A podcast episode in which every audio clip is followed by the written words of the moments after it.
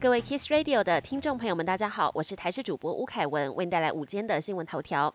冬天结束了吗？气象局表示，下周一又有冷气团南下，各地气温将明显下降。北部东半部会有局部短暂雨，其他地区多云到晴。预估下周一下周二前后是最冷时间，低温大约在十二度上下。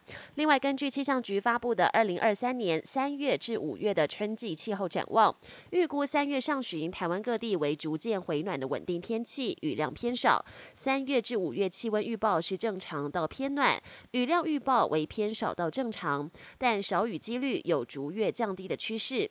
五月进入梅雨季之后，预报变动性大，气象局也预估反盛音正逐渐减弱，并预期将恢复到正常状态。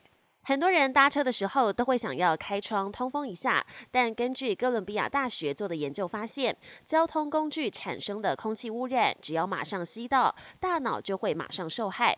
主要的原因是因为这些悬浮微粒会透过血液流动进入到大脑、心脏，造成损害。国内医师也提醒，当大脑的意识网络受伤，最怕的就是会增加罹患阿兹海默或者是情绪性的疾病。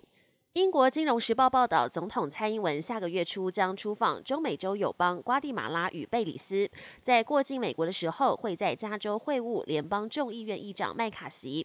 金融时报引述知情人士的说法，考量到台湾的安全，避免解放军再度上演时任议长佩洛西离台后的军事示威行动，蔡总统跟麦卡锡谈定加州会，而不是台北见。路透社也报道，两人在加州碰面，不表示麦卡锡未来不会访问台湾。而麦卡锡接受美国媒体专访时，并未回应是否访台，只说有出访计划就会公布。国际焦点：乌俄战争战况最惨烈的可能是乌东城镇巴赫姆特，目前似乎已经进入最后的关键时刻。俄军正三面围攻巴赫姆特，俄国佣兵华格纳集团步步进逼。乌克兰总统顾问表示，乌军会继续死守巴赫姆特，不会撤退。不过，美国国防部长奥斯汀表示，巴赫姆特如果沦陷，并不代表乌克兰的挫败，也不意味着俄军扭转战局。美国纽约州六号晚间传出演唱会踩踏意外，造成一死八伤。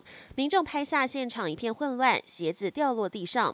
根据了解，当时参加演唱会的民众似乎误会有人开枪，因此往出口推挤。踩踏悲剧导致一名三十三岁女性死亡，多人伤势严重。不过，警方事后调查，并没有发现有人开枪的证据。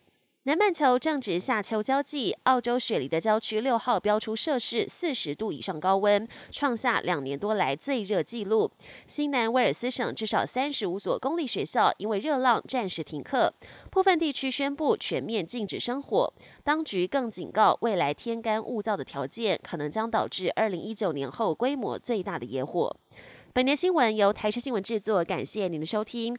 更多内容请锁定台视各节新闻与台视新闻 YouTube 频道。